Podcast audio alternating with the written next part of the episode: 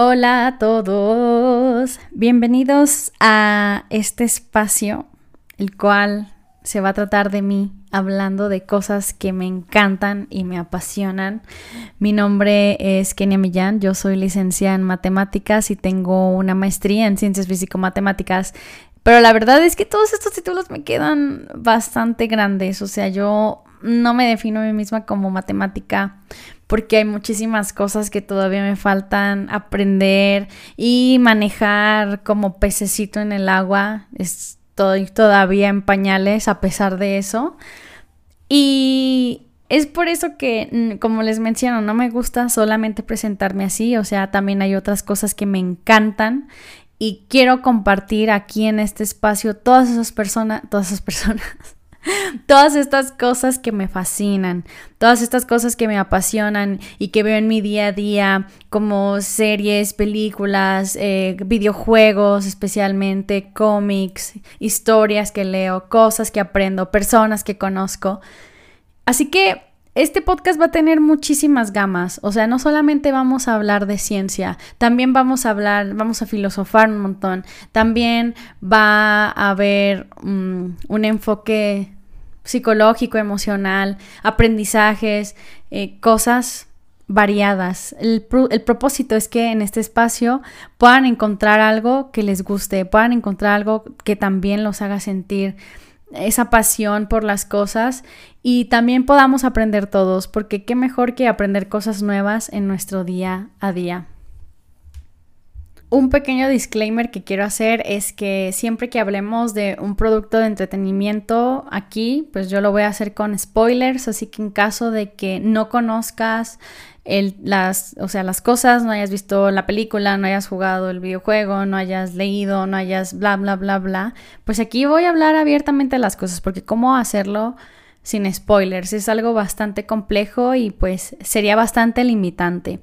Y la otra cosa es que, eh, como menciono antes, yo no me siento absolutamente experta en nada, me encanta la ciencia, me encanta aprender, pero si llego a decir algo quizá no de la mejor forma o quizá no me doy a entender lo suficientemente bien, en este caso, pues sí, de antemano les pido una disculpa. Hago mi mejor esfuerzo, hago mi mejor esfuerzo.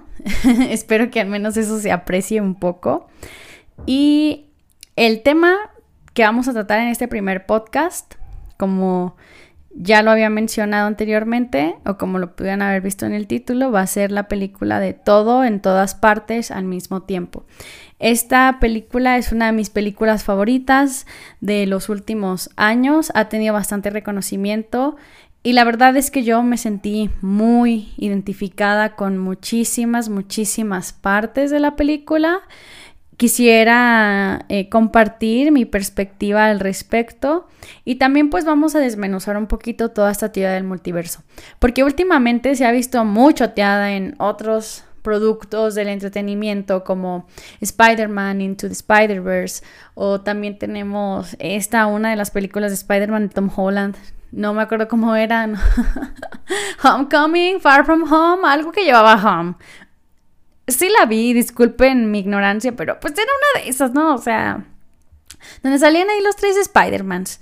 Entonces, ¿De dónde sale todo esto? O sea, ¿a quién se le ocurrió y por qué se le ocurrió? Fue una persona que un día despertó y dijo, hey, vamos a hablar de...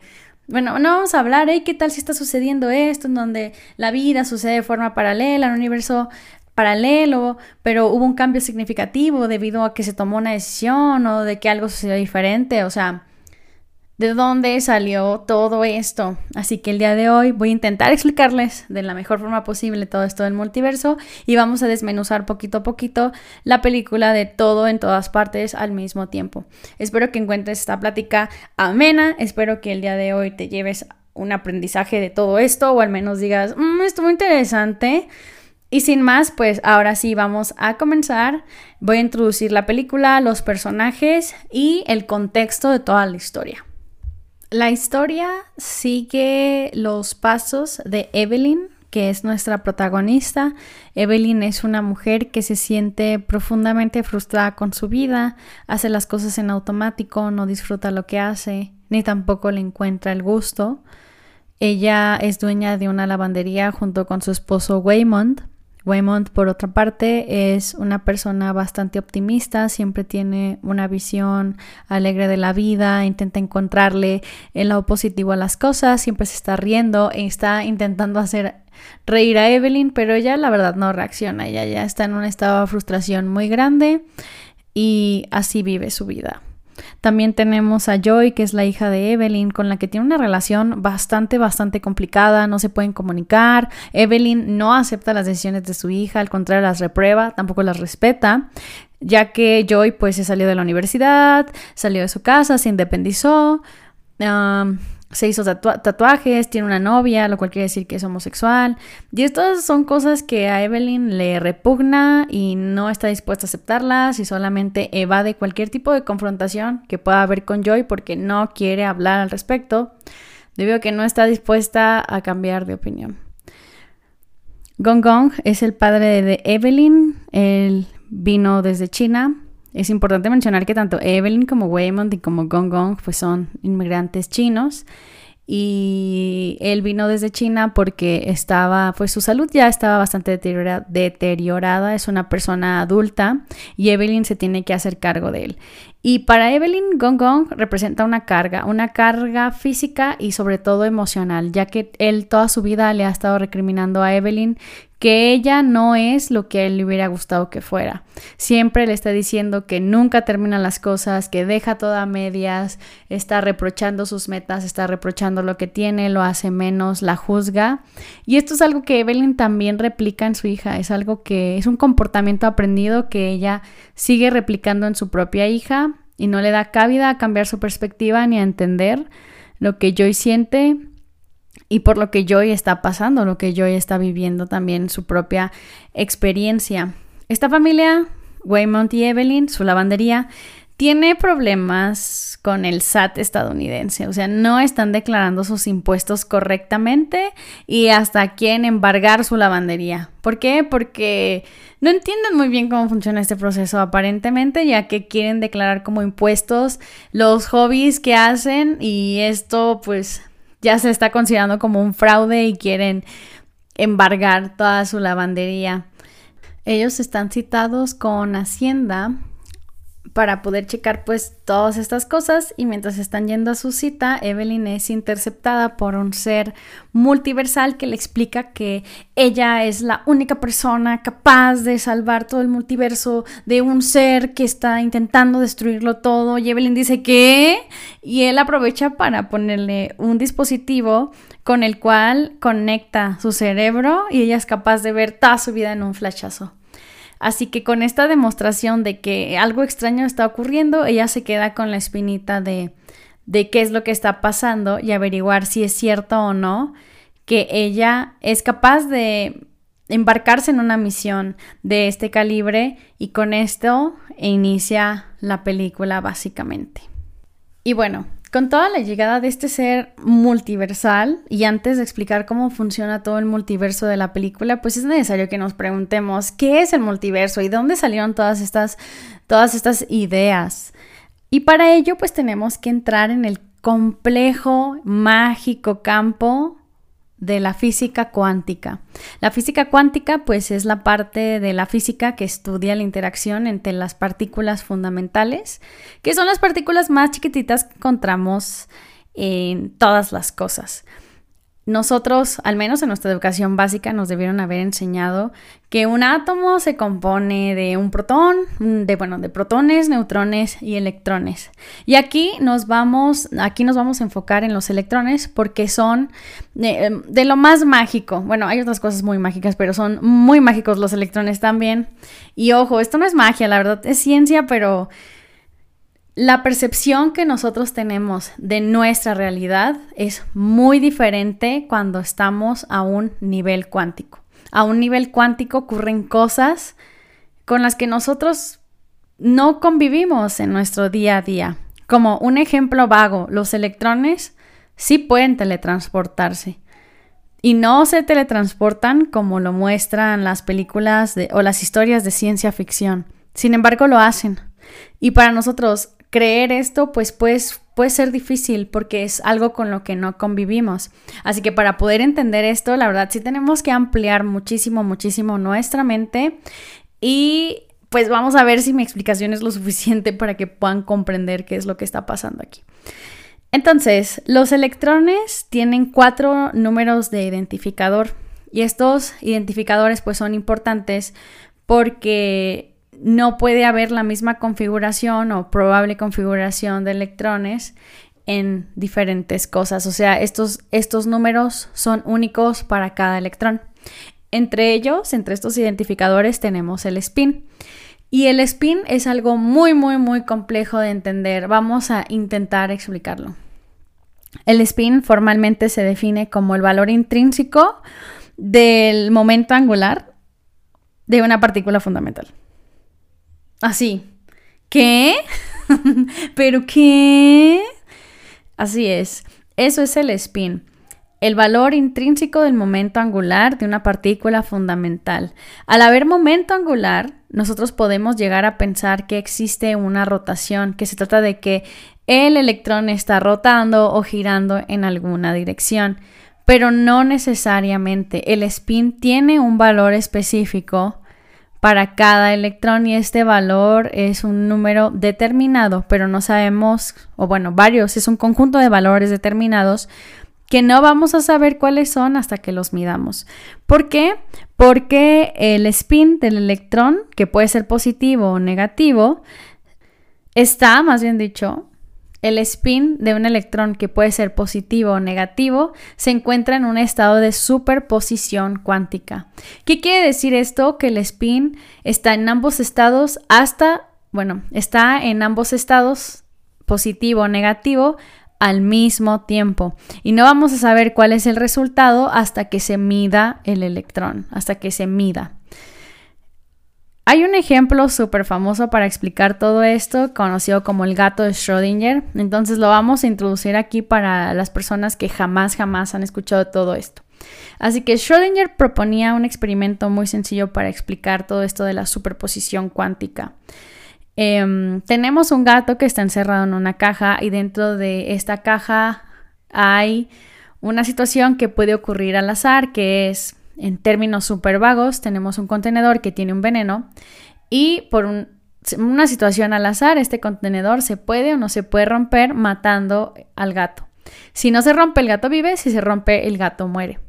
Entonces, como todo esto puede suceder al azar, nosotros no vamos a saber qué fue lo que pasó con el gato hasta que abramos la caja. Pero ¿qué sucedió antes de abrir la caja? El gato, para nosotros como observadores, se encontraba en un estado de superposición, es decir, estaba muerto y vivo al mismo tiempo. Había una probabilidad del 50% de encontrarlo vivo, como una probabilidad del 50% de encontrarlo muerto. Una vez que nosotros abrimos la caja, inferimos un resultado y podemos decir el gato murió o el gato vivió.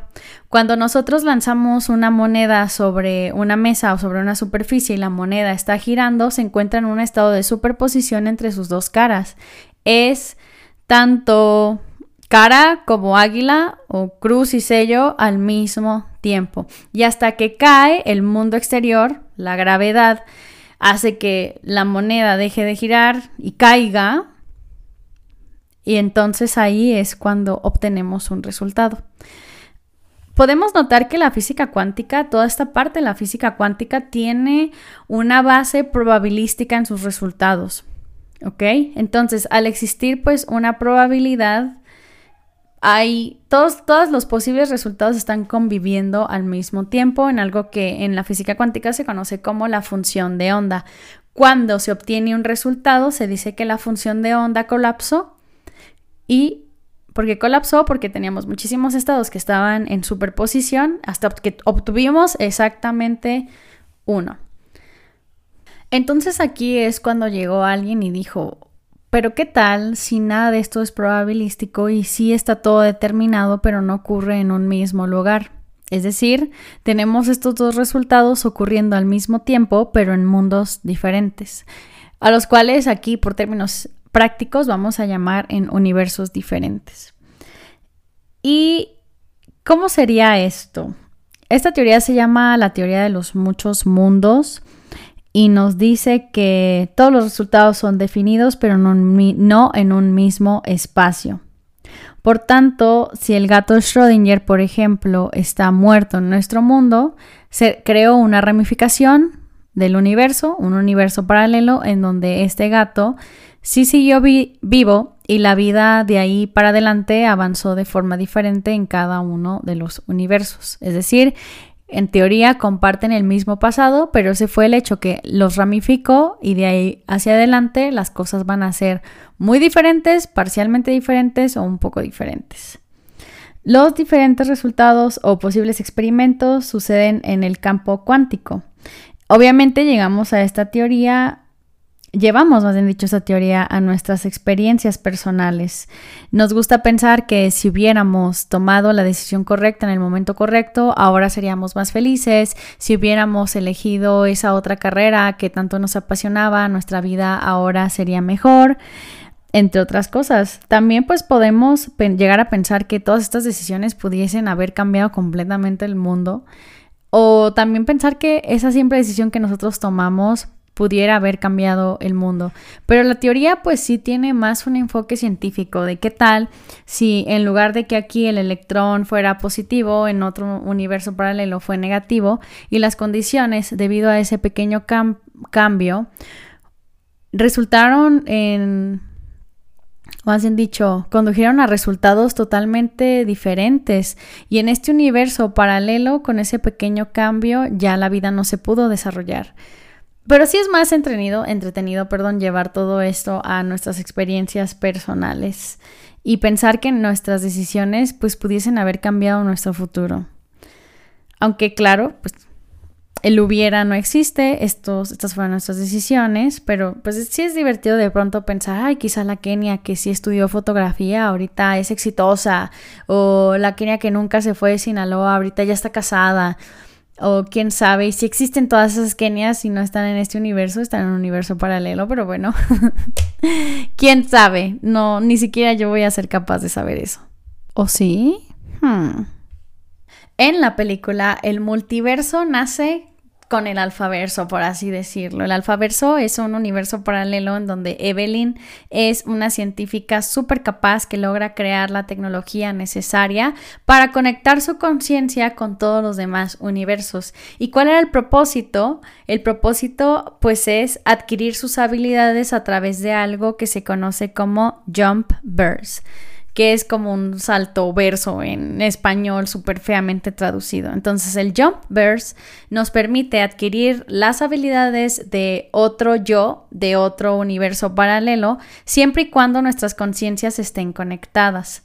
Y para conectar estas conciencias se hacen una serie, bueno, se eligen una serie de pasos o caminos que son muy muy extraños y por eso al mover todas estas probabilidades pues vamos a crear un salto de conciencia con otra con nuestros otros yo. De esta manera, si existe una Kenia, como mencionaba antes, que es fotógrafa y yo hago un jump burst con ella, Voy a conectar nuestras conciencias y yo voy a adquirir, mientras estemos conectadas, todas sus habilidades de fotografía. Si existe una Kenia que sabe cosas más interesantes como defensa personal, también puedo utilizarlas para zafarme de una situación de violencia en este sentido. Y en el caso de la película, pues tenemos a una Evelyn que hace artes marciales y eso le da a Evelyn la capacidad de pelear, también tenemos a una Evelyn que es chef y esto la hace bastante, bueno, la hace, hace que tenga bastantes habilidades para manejar todos estos utensilios de cocina. También está una Evelyn que eh, perdió la vista, pero sí desarrolló demasiado sus demás sentidos y es como Daredevil. Puede pelear solamente sintiendo su alrededor y así, y también es cantante y demás. Y durante toda la película nos dan estos hints de que Evelyn pudo haber obtenido todas esas habilidades, pero tomó otros caminos. Así que debido a que Evelyn tomó muchísimos caminos diferentes, tuvo muchas metas sin cumplir, tuvo muchos sueños sin perseguir, se ramificaron todos estos universos en donde ella sí desarrolló todas esas habilidades y ahora la vuelve en un ser que es totalmente capaz de adquirir esas habilidades, de reunir todos esos conocimientos y es por eso que se piensa que ella es capaz de salvar todo el multiverso. Y entonces, ¿quién es este gran ser que Evelyn tiene, bueno, contra el que Evelyn tiene que luchar para poder salvar todo el multiverso? El antagonista se llama Jobu Tupaki. Jobu es la hija de Evelyn, Joy, en el alfaverso. En este universo en donde Evelyn pues estaba descubriendo y desarrollando esta nueva tecnología, empezó a experimentar con Joy, a quien le vio futuro en esto del jump burst, porque en este universo paralelo eh, hacer saltos de conciencia cuánticos ya era algo normal, era algo que las personas hacían de forma regular en su día a día. Cualquier persona era entrenada para poder realizar esto y adquirir habilidades de sus otros yo en los otros universos. Y entonces Evelyn empieza a experimentar con Joy, la lleva al límite y la lleva al límite. Y cuando lleva a Joy al límite, Joy se vuelve capaz de acceder a todos los universos al mismo tiempo. Y aquí es donde se convierte en Yobu. Al poder Yobu acceder a todos los demás universos, está en un estado de superposición. Es decir, ella está en todos los lugares al mismo tiempo, en todos, y puede sentir todas las realidades, todas las emociones de todos sus yo en todos estos universos. Esto es una de las cosas que me pareció más importantes porque siento que es algo que sin llegar a estos extremos de poder sentir y saber todas las realidades, nosotros eh, también podemos caer en el mismo vicio. Es decir, cuando eres una persona que se vuelve consciente de nuestro lugar en el mundo, de nuestro lugar en el sistema solar, de nuestro lugar en la galaxia, de nuestro lugar en el universo, es fácil sentirnos insignificantes y saber que un grito de nosotros aquí en la tierra, aquí en nuestra habitación, no se va a escuchar ni siquiera en el espacio exterior a la misma, o sea, en otra parte del universo jamás van a saber o jamás nos vamos a ser escuchados. Entonces es fácil sentirnos pequeños y sentirnos insignificantes y llegar a la misma conclusión que llega Jobu en la película, que es que nada es realmente importante. En esta parte de la película no sabemos cuáles son las intenciones realmente de Jobu, pero sí sabemos que va por el multiverso encontrando Evelyns y termina asesinándolas. Las personas en el alfaverso piensan que es pues por un estado de venganza y también saben que ha estado construyendo una cosa, pero no saben qué cosa es.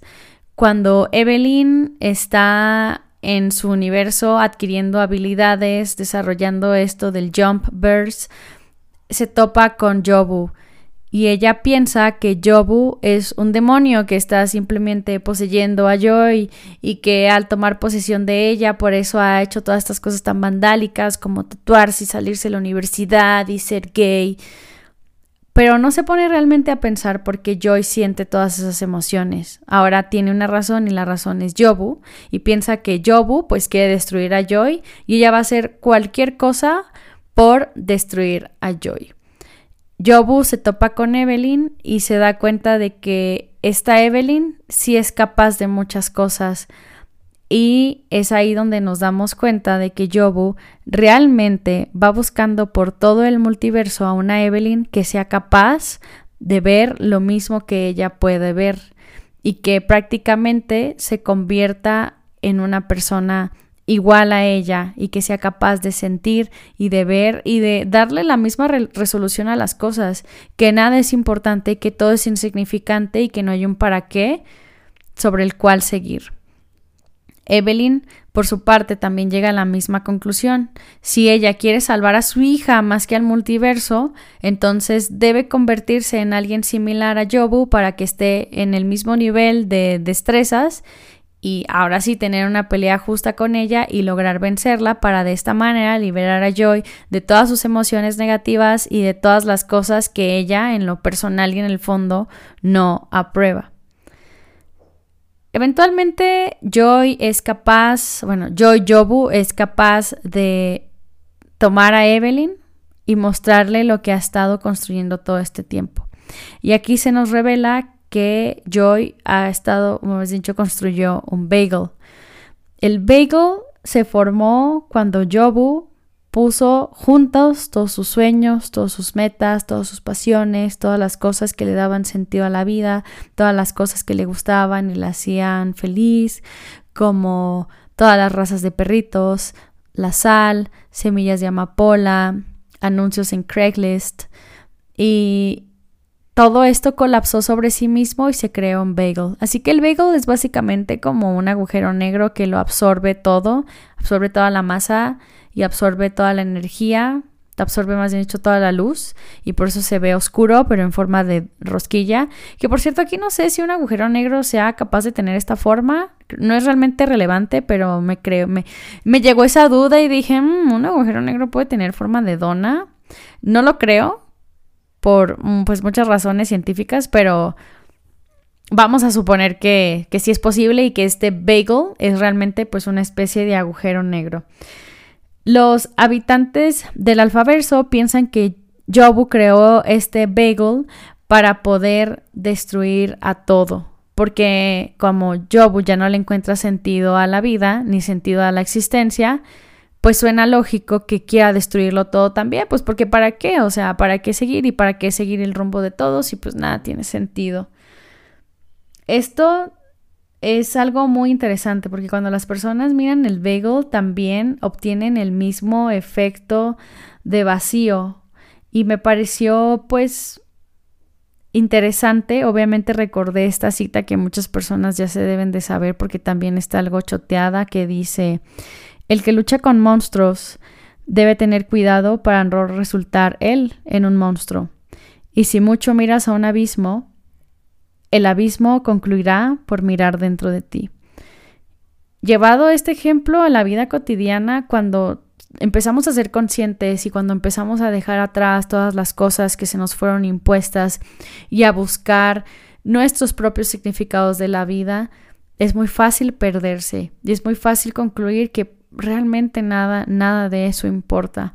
Y eso nos lleva a vivir en un estado de sinsentido, en un estado de vacío, como lo hace Jobu, donde ella piensa y llega a la conclusión de que absolutamente nada es importante. Así que Evelyn quiebra su mente al punto total donde dice esto no está bien, esta Jobu está loca, tengo que salvar a Joy para que ya no tenga, no tenga las mismas ideas que esta Jobu. Y en esta parte, Evelyn del universo original de la película muere. Pero su conciencia sí se queda en otros universos y ella es capaz de empezar a transportarse a todos estos universos al mismo tiempo. Y aquí es donde Evelyn ya está en todas partes. Lamentablemente aquí Evelyn, al ser capaz de acceder a todo el multiverso, ella también obtiene una, una visión nihilista, como lo ha hecho Jobu, y también empieza a concluir que nada tiene sentido y nada importa. Y podemos observar cómo esta perspectiva de la vida empieza a destruir todas las demás, todas sus demás versiones en todos los demás multiversos empiezan a tomar malas decisiones, empiezan a dejar de lado a los demás, a pasar por sus, a pasar y pisotear por sus emociones y por ellos, por los demás, o sea, empieza a pisotear a los demás y todo se empieza a poner realmente feo. Pero esto es porque Evelyn ha visto el bagel y entonces Evelyn ha visto el abismo y el abismo es capaz de mirar de vuelta hacia Evelyn. En este punto, justo después de echar a perder todas sus vidas multiversales, Evelyn decide cambiar la narrativa de su historia. Este paso por todo el multiverso también le ha abierto su visión de la vida y de todas las cosas. Hay una parte al inicio de la película donde accede a una de sus yo, que es experta en artes marciales. Y llegó a esa vida cuando decide no irse con Waymond a los Estados Unidos y quedarse en China y hacerle caso a su papá. Y entonces aprende por diversas situaciones de la vida, aprende artes marciales y se vuelve súper buena en eso, gana campeonatos, se vuelve actriz de películas de artes marciales y ahora vive una vida, en este universo vive una vida glamurosa, llena de fama y demás. Y esto sucede casi al inicio de la película, le dice a Waymond, es que debiste haberlo visto, debiste haber visto lo genial, lo hermosa que fue mi vida sin ti. Obviamente esta parte a todos nos causa mucha gracia, pero en este punto donde Evelyn ya está destruyendo todas sus demás vidas y está tomando decisiones impulsivas y caóticas y desordenadas, decide cambiar la narrativa y decide aceptar su culpa en todas las cosas que le han salido mal en la vida. Y aceptar también que todas esas malas decisiones la han llevado a ese punto en su vida, la han llevado a obtener la vida que tiene, o sea, Toda esta vida que tiene, para bien o para mal, ella la ha construido. Y todas esas decisiones que ella ha tomado, buenas o malas, fueron sus decisiones. Y no tiene nada de sentido arrepentirnos. Y no tiene nada de sentido querer dejar de estar en un lugar al que llegamos también bajo nuestro propio esfuerzo. No siempre vamos a tomar buenas decisiones y a veces vamos a cargar con la culpa de haber tomado esas malas decisiones por mucho tiempo pero tenemos que aprender a aceptar que nos equivocamos y que no va a ser probablemente la única vez que nos equivoquemos, sino que vamos a continuar tomando decisiones equivocadas durante toda nuestra vida. Así que Evelyn decide tomar la responsabilidad de todas sus malas decisiones y cambiar la perspectiva de su vida. A mí me pareció muy interesante cómo en su caso tuvo que pasar por todo el multiverso para aprender a apreciar lo que tiene y para desechar sus expectativas sobre los demás y también la idealización que ella tenía sobre su propia vida. En el caso de Waymond, decide verlo por cómo es y no por lo que ella esperaba que él fuera. Ve las cosas buenas que hay en él, los momentos que han sido felices juntos, momentos simples que han compartido y sabe que hay algo a lo que se puede aferrar y hay algo por lo que vale la pena vivir. Confronta a su padre diciéndole que jamás hará lo que él hizo, es decir, jamás va a dejar ir a Joy, porque todo el alfaverso obviamente quería destruir a Yobu y descubrimos que Yobu construyó el bagel para destruirse a sí misma. Entonces, se siente decepcionada al ver que Evelyn pudo superar todo eso y que Evelyn tiene algo a lo que aferrarse, entonces Jobu de nuevo se siente sola y decide que es momento de autodestruirse. Todo el alfaverso quiere dejarla para que toda esta destrucción multiversal se acabe, pero Evelyn no. Evelyn quiere aferrarse a Joy, decide aceptarla por lo que es, aceptarla con lo que tiene, aceptar que se va a equivocar y tiene malas decisiones, pero son sus decisiones y a estar orgullosa de quién es y de por lo que es. Y sobre todo también decide estar orgullosa de ella misma. Decide que por fin puede hacer las paces con su vida y sentirse orgullosa de sí misma. Y algo que me pareció precioso es que ella decide quedarse en el mismo universo donde ha cometido tantos errores, en el mismo universo donde la vida no ha salido como ella quiere, porque en ese universo se encuentran las personas que ama y por las que vale la pena seguir viviendo. Evelyn decide intentar convencer a Joy para que ella también pueda encontrar un nuevo sentido a su vida y también quiera quedarse junto con ella, pero Joy le dice que está muy cansada, que está muy cansada de sus emociones, que está muy cansada de sentir que todo el tiempo está decepcionando a todo el mundo y que Evelyn en este punto de la historia podría estar en cualquier parte y ser cualquier cosa que ella quiera ser. Entonces, ¿por qué decidiría quedarse? ¿Por qué decidiría quedarse en ese universo donde su hija es un fracaso y no ha logrado absolutamente nada? Joy incluso cuestiona a Evelyn sobre si vale la pena estar aquí en esta vida que solo tiene sentido en unos pequeños instantes y que solamente tiene momentos de felicidad, momentos pequeños de felicidad. Y Evelyn le dice que sí, que ella elige quedarse en ese universo con ellos, con Joy, con Waymond, con su padre, porque son esos pequeños momentos los que pues realmente aprenderá a apreciar y que le dan todo el sentido de la vida. Y esto para mí fue altamente significativo porque yo he estado en ese hoyo enorme de depresión, donde mi vida no ha tenido sentido, donde he cometido muchos errores de los cuales me he sentido arrepentida por muchísimo tiempo, donde me gustaría regresar al pasado, donde me gustaría tener más personas con las cuales poder hablar o haber podido hablar en su momento de cómo me sentía y realmente haber necesitado ayuda. Y también llegué al punto de pensar que nada valía la pena y que no había una sola razón suficiente para poder avanzar.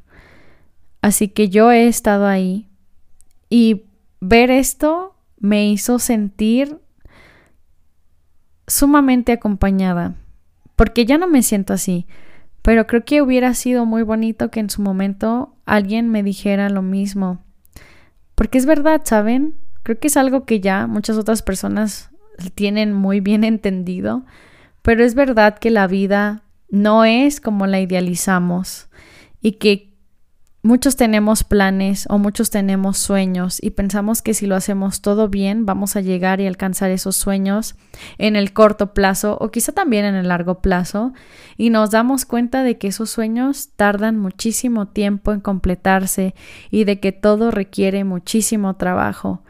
Pero entre, medio de todo eso, mientras estamos avanzando hacia nuestros sueños, mientras estamos llegando a ese punto al que tanto anhelamos desear, bueno, perdón, al que tanto anhelamos llegar, hay muchos momentos de felicidad que hacen las cosas más amenas.